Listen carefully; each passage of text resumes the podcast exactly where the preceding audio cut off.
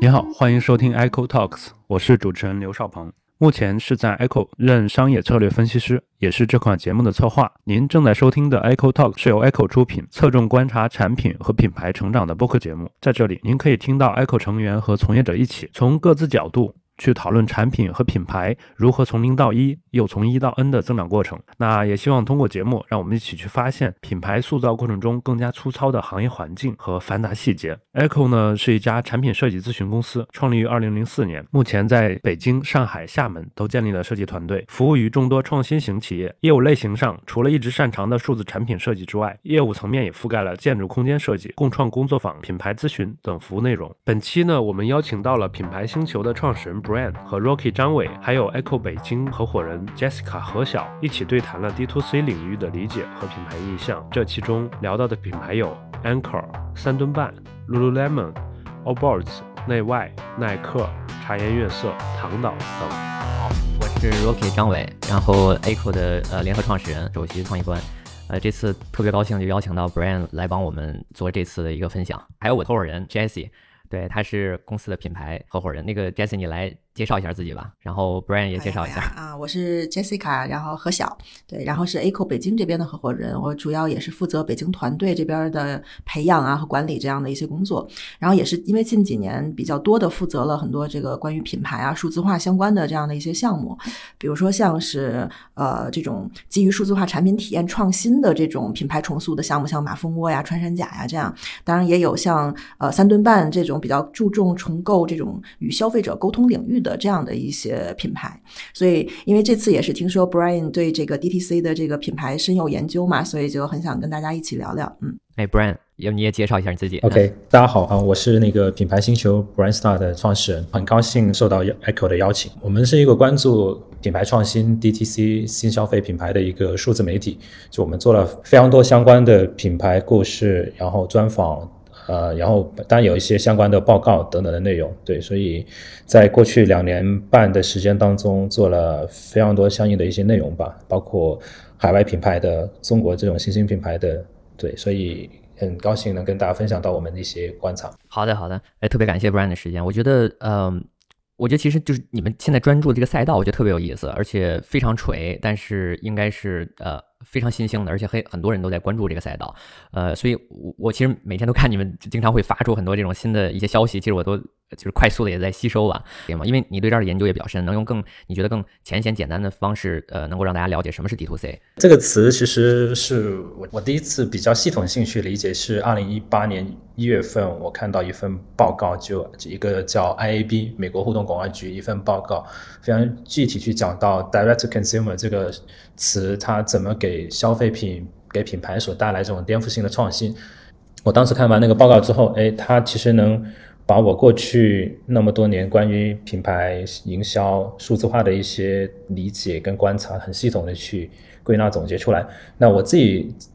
啊，对于它的理解其实会分成两块，第一块是呃叫从销售层面上叫就是所谓直面消费者，就是呃越过中间商。赚差价这样子，就它是从一个渠道的定义，那你从线上的直营到线上门店的直营，对，这个是一个第一层级的理解，就是从销售的定义。另外一个定义是，我觉得是从整个品牌商业系统的维度上，它是双向的。那消费渠道的定义是单向，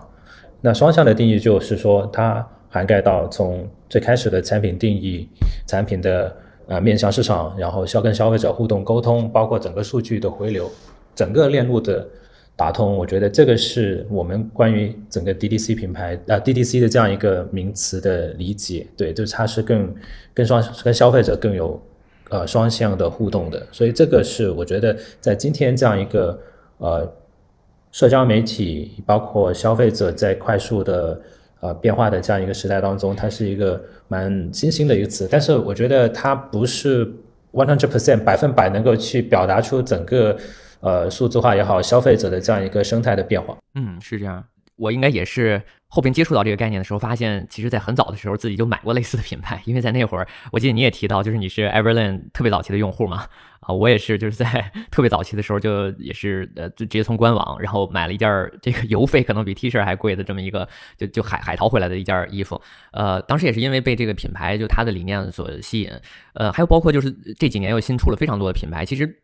就经过你这样一个了解就是介绍呢，但呃，我自己的感受又是。D to C 的今天 Direct to Consumer 的这样一个描述，又似乎不能特别好的去描，就是呃精准的概括今天这些新兴的品牌。呃，然后你提到过一个概念，就是说你如何去看它是呃看到这些品牌是否更呃持续的、真实的，就是给予消费者新的这种价值，对吧？如果我我的这个解读可能正确的话，那你有没有除了用传统的方式去解读 D to C，你觉得用你？你觉得尝试用更精准的方式来去描述新出现这波品牌，可能他们都有哪些共同的特征呢？我我我自己会想到一个词，就叫由消费者去定义的一个品，就是传统很多呃消费品其实是由渠道去定义的，或者是由供应链去定义的。对，尤其在中国这个市场，所以它很多时候是不 care 或者不关心这个消费者怎么想，他们的需求是什么。所以我更乐意去讲就啊，叫由消费者定义的品牌。对，或者说 consumer-led brands，这是我讲的一个词哦。对，就大概是这样的一个方向感觉，就是包括你刚刚讲到的，它在呃产品、在产品定义、在消费者互动体验、在传播沟通都很真诚。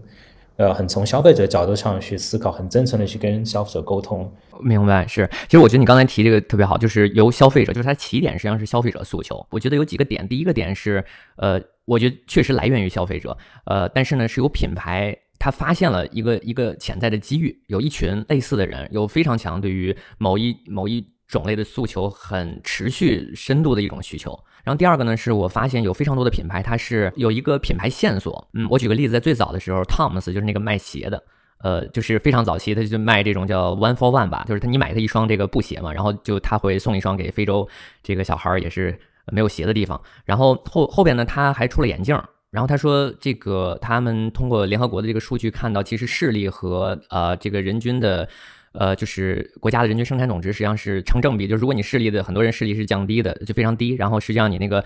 国民的这个生产总值好像也都是比较低，所以所以他们就开始出这个眼镜。如果你买了一个眼镜，他会捐赠那些低视力的一些地区。然后接着他还出了一款咖啡，然后他说在非洲有非常多的这些小孩就没水嘛，你买他一包咖啡，他会送他们一瓶矿泉水。就是你你很难就是定义它是一家卖鞋的公司吗？它还是一个卖眼镜的公司，还是一个还是一个卖咖啡的公司？但是你能特别明确的感觉到它的一个。他的一个理念的线索，我上次在波特兰他一个店里边，我有特别深的感触，他有一个互动的，是一个机制。我买了他两双鞋，然后他店员给了我几个 token，就是他就是那种大的一个假的硬币，然后他在墙上挂了非常多的，嗯，比如说。呃，一些机构就是比如说有有这种捐赠这种贫困人口的，有捐赠专门针对小孩儿，有针对这种弱势的呃妇女的人群的。你把你的这几个买了几双鞋，然后他给你几个 token，这个一个木的这种硬币，然后投到里面去，让你非常可视化的看到在这儿的顾客都把他们的这个呃爱心吧，或者说捐就那一双鞋，或者是那一份力都捐赠到了哪些机构或哪些弱势人群上。不管是线上还有线下这种体验，让我感觉到。就就是非常多，包括 Casper，他他说自己是一家睡眠公司，而不仅仅是一个做床垫的。就是线索是一个也是特别重要的一个啊，我感受到一个理念吧。还有就是第三个，我觉得也也比较关键，就是它的品牌就纯从视觉或者纯从理念这种啊，就是。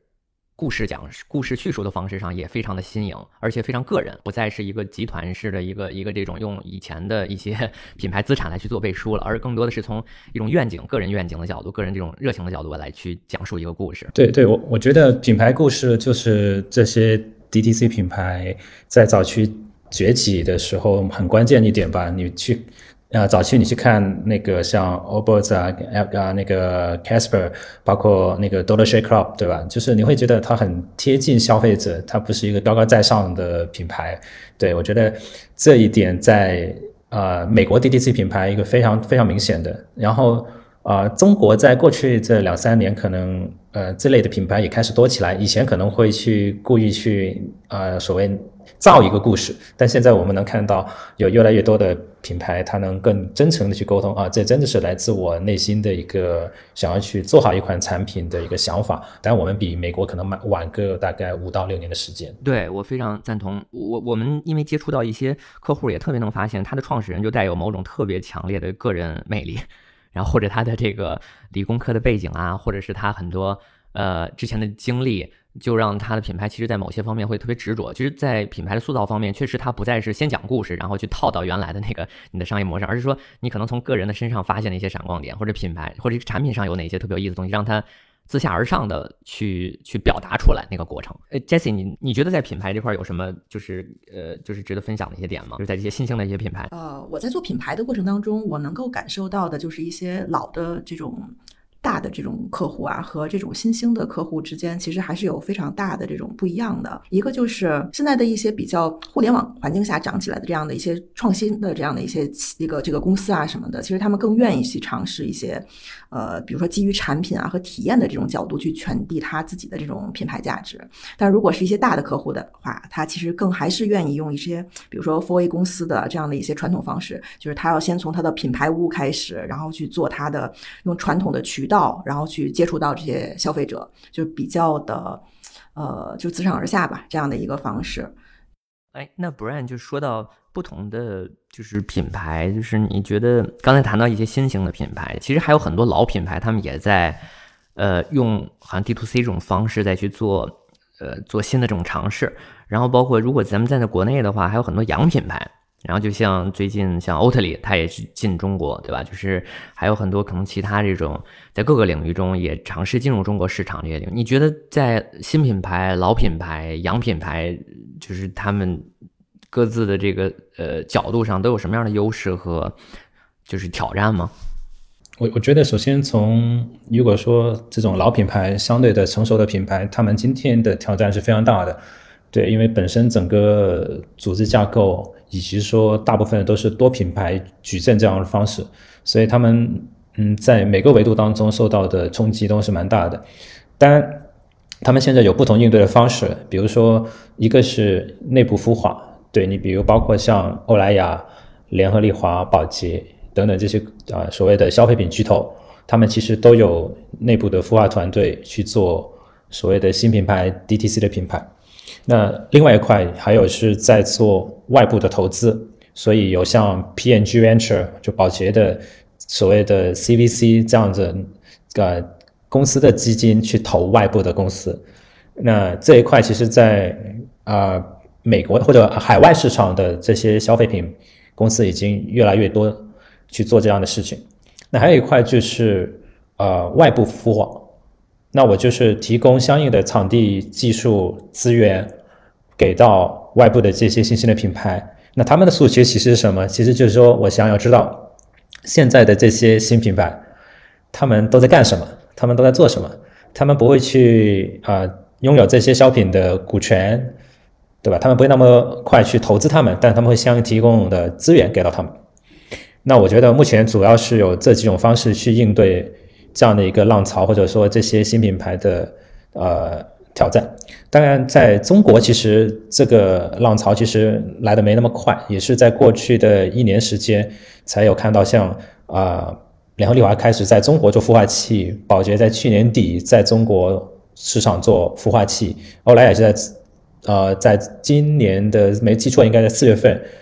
跟一个基金去开始去投中国的这些新兴的消费所以这些老品牌，他们还是，其实其实我之前我们跟联合利华有一些合作，就是我了解到，呃，其实他们从呃在供应链角度，还有对行业的就是理解的角度，还有包括呃就是很多对于行业的洞察，甚至前瞻性上，其实做的是非常非常强的。但是可能从他们纯从这个产品的角度，有时候你你你仍然只感觉到是他们还是货架上的一个品牌，好像没有什么变化。所以我其实当时就是觉得，哎呀，就是真的他们有非常很棒的一些实力，但好像没有通过他们的产品，或者说，呃，就是今天消费者感知那一面，能够能够感受到他们这种强大，或者对于这个厂对于这个行业的理解。所以刚才你说到，就是他们通过自己就是很多有点像赋能这种方式，然后把把新人能够带起来，用资本的方式，对吧？然后投资，然后就是外部孵化这种方式，我觉得这都特别好的一些尝试，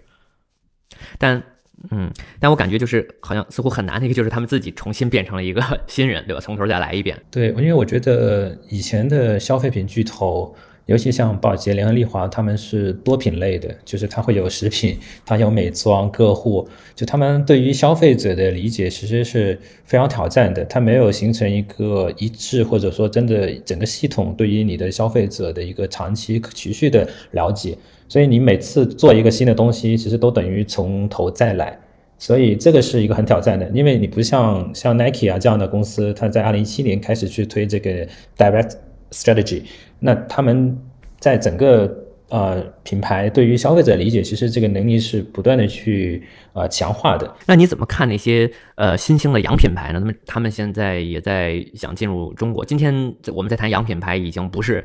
我觉得就是在早期，呃，星巴克呀、肯德基、麦当劳那会儿我们在谈的时候了。这时候他面对的中国的一些新品牌的挑战，也是就是各有优劣吧。那你我觉得，因为我们也有像接触像 Allbirds 啊、Every 啊，还有另外一个呃做时尚的叫 Roses 的一个鞋，然后呃也有呃接触到一些想要进入中国市场的，就包括前两天还跟一个在美国的一个。DTC 的品牌，他们是做杂货的，就有点类似 Muji Muji 的一这样一个品牌，他们想进入中国，那他们呃在海外做的很好，用会员制的方式去做。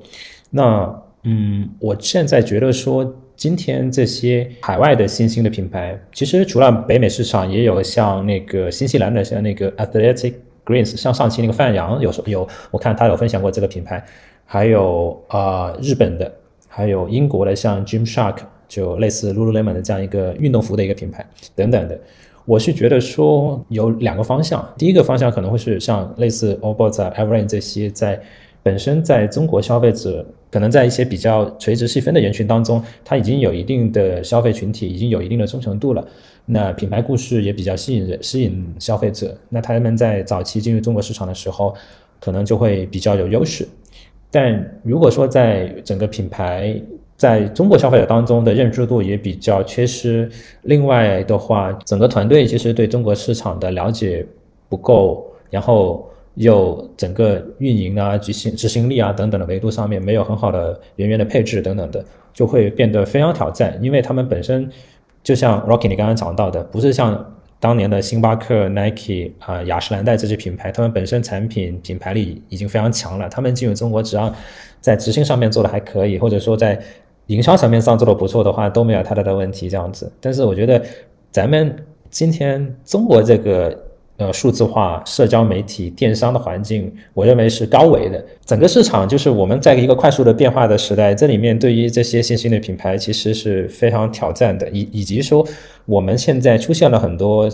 大量的新品牌在中国这个市场，那它面临的竞争也会变得更激烈。所以我觉得，接下来的海外的新兴品牌，其实。进入中国是不那么容易的，就会面临非常大的一个挑战。它从本身的品牌力的塑造，以及对整个运营效率的提升，就非常非常大的一个呃要去克服的一个难题。因为二零一九年开始，就陆陆续续有一些新兴品牌，美国的 DTC 品牌，他们就面临一个问题，就是因为整体公司运营能力的运营效率的原因，导致它整个经营成本的提升。另外，在社交广告的投放的价格不断的去提升，让它获客的效率降低，那导致一个问题就是蛮多 DTC 品牌都在持续的亏损。你比如包括像 Casper，包括像那个呃 Outdoor Voice，就是要对标那个 Lululemon 的一个品牌，呃，当然定位会不一样。那包括 Away 这样的等等，就是这些呃看似融了很多钱的这些美国的一些 DTC 品牌，他们其实。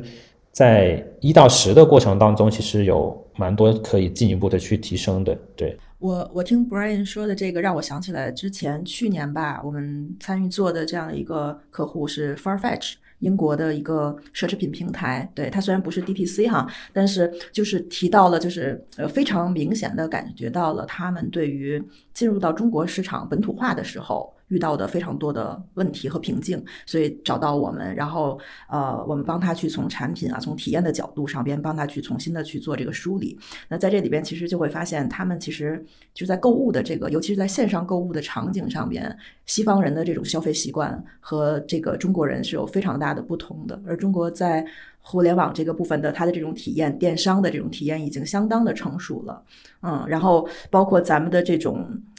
呃，越来越多的这种内容导向、种草啊等等的这样的，就是一逛的消费时间的这种方式，呃，来去做整个这个导购的这样的一个流程的这些东西，其实在西方的这样的一些。平台上面购物的平台上面其实是不常见的，呃，我觉得可能不仅仅是 Farfetch，我们还有之前有聊到一些像日本的一些品牌啊，或者是一些他们需要在线上进行这种呃这个销售的这样的一些需求的品牌，他们也会对我觉得总结一下，我觉得有几个点，就第一个是呃刚才谈到的，感觉海外这些洋品牌在进来的时候，他们虽然顶着一个光环，但实际上它缺乏一个本地故事，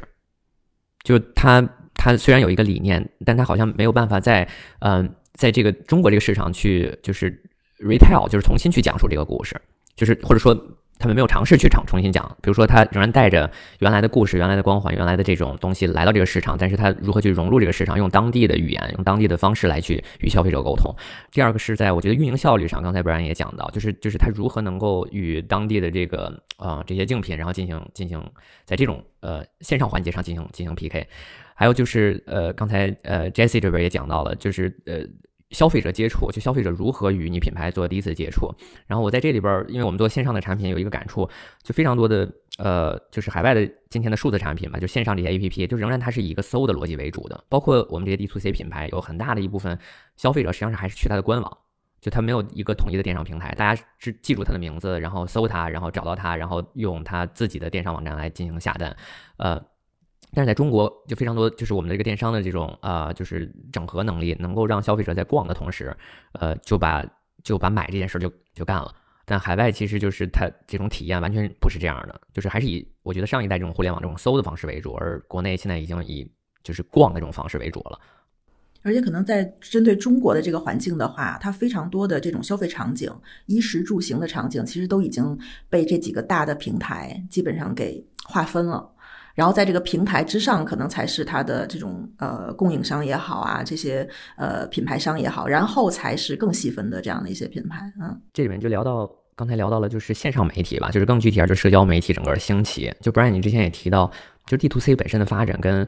嗯，社交媒体的发展实际上是一个正相关的关系，而且就我们自己的体验也都发现，哎，小红书上、Instagram 就有大量这样充斥这种品牌啊，你点点点可能就会发现一个，又是什么美妆的新品牌啊，或者是这种啊新的一个服饰，或者是对零食这种新的品牌就会就会冒出来，而且都非常符合这种图片传播的一种一种感官，这种视觉的冲击啊，就是你怎么理解这块的一个线上线下发展的并行性？我们回头去看，就是呃消费品的崛起，其实主要依托于三大的规模优势，在。上一个年代啊，就是第一块是这个呃供应链，就生产跟制造端。作为一个有创业想法的人，你要去跟工厂去谈，你光起订量就就把你吓住了。那这另外一块在渠道端，对吧？尤其以往来讲，主要是线下这个渠道。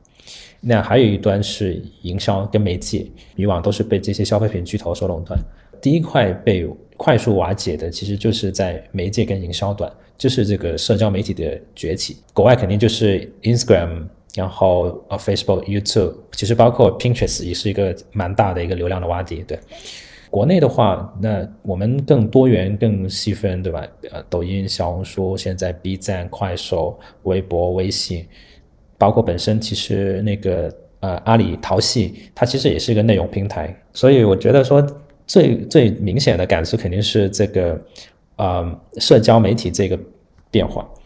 那它因为能够通过这些内容啊互动的方式去跟消费者直达消费者，跟消费者去沟通，也能跟让品牌能够让消费者哎理解到你这个品牌的呃理念，你的品牌的故事，你的产品有什么不一样。在国内其实也是类似的一个路径，对，而且我觉得我们的会来的更迅猛一些，是因为呃媒体跟渠道。的融合，就当然我们的这个渠道是讲的是电商的这个渠道，就是直播带货跟这个短视频这个融为一体。因为你在做直播的同时，如果按传统营销的理解，它更多是一个媒体的形式，但现在它其实是有渠道的属性。作为一个投放这些直播博主或者短视频的博主，以往来讲是媒介投放，但实际上你的品牌跟效果都可以结合在一起了。我觉得这个是。今天中国市场会比海外市场来的要更迅猛一些，所以能够看到今天中国的新兴品牌，如果说看它的销量来讲的话，其实比很多海外的 DTC 品牌都来的更快，增长的来得更更快，然后销量的销售额也会更高更大一些。我自己的观察是，嗯，线上就是社交媒体这个词儿，好像也就很难描述今天就是我们在最早期像大家想到微博或微信的这个状态，因为它已经就是承载太多的功能啊，还有这种能力在，那是非常综合，甚至微信它就是一个互联网了，它就一种互联网格式了。嗯，所以社交媒体我自己感觉它其实呃，今天有三个部分的组成吧，就第一部分其实它本质上是一个内容和娱乐媒体，然后第二个就是。它是一个社交和互动的工具，就像在直播间里边，然后你也可以跟人去，就是有非常多的这种互动的能力在里面。然后第三个就就像你说的，它这个呃渠道和媒体已经就就结合在一起，它本身它就是个销售渠道了，它还可以交易能力。就像淘宝，它本身是做这种交易能力，但里边也有也开始要做社交的东西。所以从内容娱乐媒体到这种社交互动的工具，再到交易能力，这交交易这种工具，这三件事就在刚才你说到中国的这种独有的呃互联网环境里边，它。就非常非常集中的在融合，而且似乎每一家都想做所有的事儿。但如果你再看，嗯，北美的非常多的这些产品呢，就是这三件事实际上是分开的。你会在 YouTube 上面去做你的内容娱乐，对吧？然后或者是，不过 TikTok 在海外，今天我前两天他跟 Shopify 好像达成了一个合作，对对对，也在做融合，但它速度会慢很多。对，所以你看，内容和娱乐是分离的，然后社交工具也是分离的，然后交易工具、交易能力还是分离的。就三件事，实际上是在三个地儿干，就包括它的社交工具，很多还用非常传统的，嗯，品牌与消费者的互动还是用，呃，短信呐，还有邮件那种方式来完成的，它并不统一，它并不，它并不是融合在一起的。所以确实，我觉得就国内外的这种线上的整个，就是我们今天叫做社交媒体、社交网络的这样一个状态是非常不一样的。但我觉得说，其实呃，你看那个 Google，它也是在没记错，应该在上周也在推那个 YouTube 可以去呃购物，然后呃 Facebook 也在推那个 Shopping 的功能，跟 Shopify 啊，像那个 WordPress 那些有合作，能够让消费直接在 Instagram 上面去直接下单购物，就是这个是海外的社交的媒体也在去做这样的一个融合吧。没错，我觉得大的趋势都应该是这样。我感觉就是中国的互联网可能确实就像你说的，还是在高维上面已经已经达到了，就是就是非常非常流畅通用的这种体验了。我这又让我想起讲广告学，就说有限货架理论。然后今天的这个线上的这个又变成了一个无限货架。但今天当这些媒体又啊又变成这种又是特别大的平台，然后又统一在一起，非常多的功能在融合的过程中，我似乎感觉其实针对这些新兴品牌或者是。呃，不管 D to C 或者想做这种创新型的品牌，实际上他们选择反而又变得更少了，因为你你必须要也要还去花钱，然后还要去用算法来去来去试那个排名，来去要这个曝光。我感觉是不是又回到了一个其实本质上又有一些有限选择的这样一种一种方式里？然后这里就引出另外一个话题，希望更多的品牌能够踏下心来把产品做好，而不是再去。就是上来非常大，就比如说，哎，我们找一个这个 KOL 啊，找一个非常大的李佳琦啊什么，我们马上就去做直播，对吧？马上去要那个排名上面最好那个位置。就是你怎么看今天这样一个状态呢？我觉得这个在呃二零一九年的美国市场，然后在呃二零二零年的中国市场，其实能够看到一些很明显的变化，在于说那些在产品力嗯不够强的品牌，但是在营销力很强的。品牌就在可持续增长层面上来讲，就会遇到非常大的挑战，天花板就很明显能够看到了。对我觉得这个是因为呃一个新的事物出现，就会有更多人看到，然后就会涌进去。那这里面最直观的一个东西，肯定就是呃，在美国也是这些像 Instagram 啊、Facebook 啊、YouTube 这些广告的投放，大家能够用一个所谓的 CAC 的模型啊，一比三，我能够去投。那我就选品嘛，中国市场也也有类似的这样一个情况，尤其是在这个彩妆就美妆这个方向就非常明显。但是我觉得今天无论是美国市场也好，还是中国市场也好，呃，还是非常缺乏在产品力，在这个产品定义维度上，真的是能从消费者角度上去做持续的创新的，哎，让你每次都能够哇哦，你会觉得它很酷很棒这样子。我觉得这个需要更多叫我们称之为叫消费品的产品经理，就跟当年的移动互联网或者互联网在中国市场崛起之后，就会需要更多产品经理一样。他跟以前的在消费品去做研发等等这种职位，跟做营销的职位不一样。消费品的产品经理。他他不需要，或者说他不一定需要去说去懂这个配方啊，怎么样这样子？但他知道这个产品定义，他知道消费者的需求是什么，同时要理解明白当下的整个市场的变化、营销环境的变化，从品牌的维度上去跟消费者这两者能够去呃 match 在一起的。那这个我觉得是蛮缺乏的，或者说有这样的人呢，都去创业啊，比如说喜茶的创始人啊，Paul Mart、王宁，类似这些人，或者说花西子的那个叫花满天，对。我我挺同意呃，Brian 说的这个的。经常我们对外对客户也会提到一个观点，就是我们更愿意把品牌和产品这两者呃变成一个不可分割的这样的一个关系。嗯，但是呃一些传统的或者大的这样的一些品牌啊，呃，它多年以来的这种整个内部结构上，就像你说的，它的对外对市场的营销的品牌的那个部分，和它本身在产品的研究上。呃，它的整个的这种价值的这种体现上面，就这两个部分它是相对割裂的，可能跟它的品牌部门在它内部里边所在的那个呃，就是部门结构是有一定的关系。因为非常多的品牌部门其实是在市场部或者只是在营销部底下的，所以有时候我们在接到需求的时候会发现，如果这是一个品牌部门提出的需求，那么它其实是。嗯，他可能并没有那么的去了解他的产品本身对于用户来说那个价值到底是什么。他可能主要是完成他的这个 KPI，他的这个在这个阶段要去打市场的这样的一些想法是什么？嗯，然后产品这边呢，似乎也也很难去影响到品牌，因为产品它在呃无限的这种研发过程当中，数字化产品也一样，嗯，然后。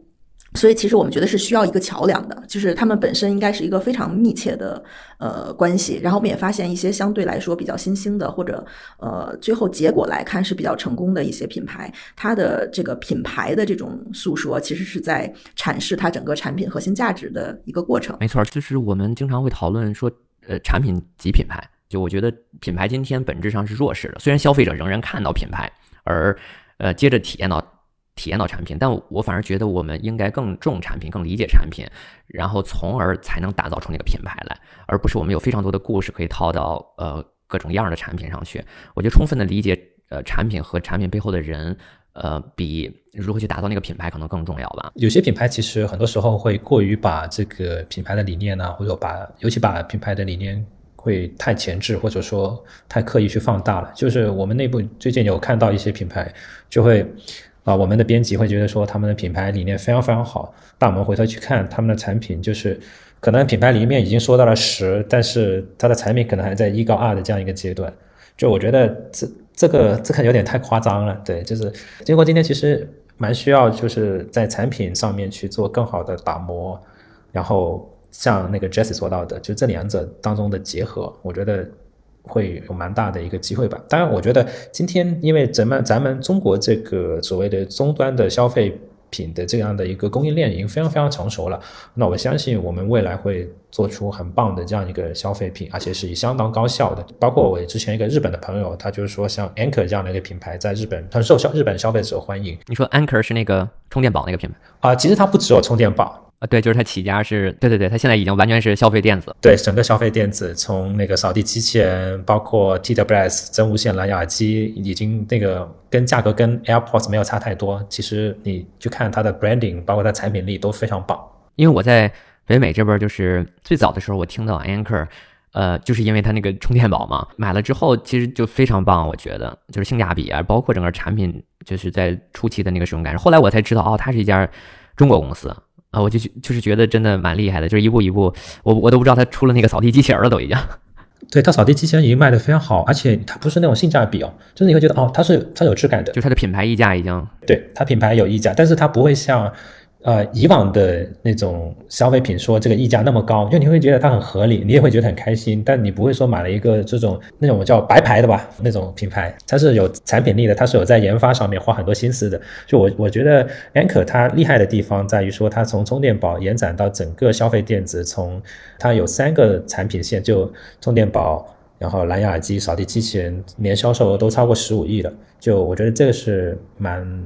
厉害的一个出海的品牌。就它可以把品牌跟产品结合的非常好。我觉得这种成功的新的品牌，他们的自信其实是来自用户对他们的这种反馈。对，嗯嗯啊、所以我就说，有的时候我们也在说，就是我们有时候经常跟客户说，就是我们通过品牌到底要解决什么问题？其实我们解决的很多的是认知对等的这个问题嘛。就是呃，有有一些呃传统的一些客户的话，他们会呃，就像你们刚才提到的，就是他他是对自己的这种能力啊等等是非常的自信的，他认为是一个十分儿的，但是可能用户去真正接触他的产品的时候，可能五分儿或者六分儿啊，就是所以我们发现那些能够正视自己，就是能够把自己放下的那些客户啊，他是愿意去通过品牌解决这种认知问题的。那这个问题其实可能就回归到了产品的呃研发呀、体验啊这些对，没错。就是我觉得我们最希望接触到的一些客户，就是他产品真的很硬，但是他在表现端，他可以就是可能没有自己的思路，或者没有办法用统一简单的方式将它视觉化，或者用故事的方式传达出来。但是我们特别希望在产品中，哇，就是你你你瞬间能发现多非常硬，然后又又又很有亮点的一些东西。那听到现在了，要不要听一下其他补充？呃，其实，在本期的 D to C 领域对谈之前呢，呃，之所以能聊到很多的关于品牌的名称和细节，是因为在我们录制前期已经对不同的垂直领域有了专门的调研和研究。好，那让我们继续。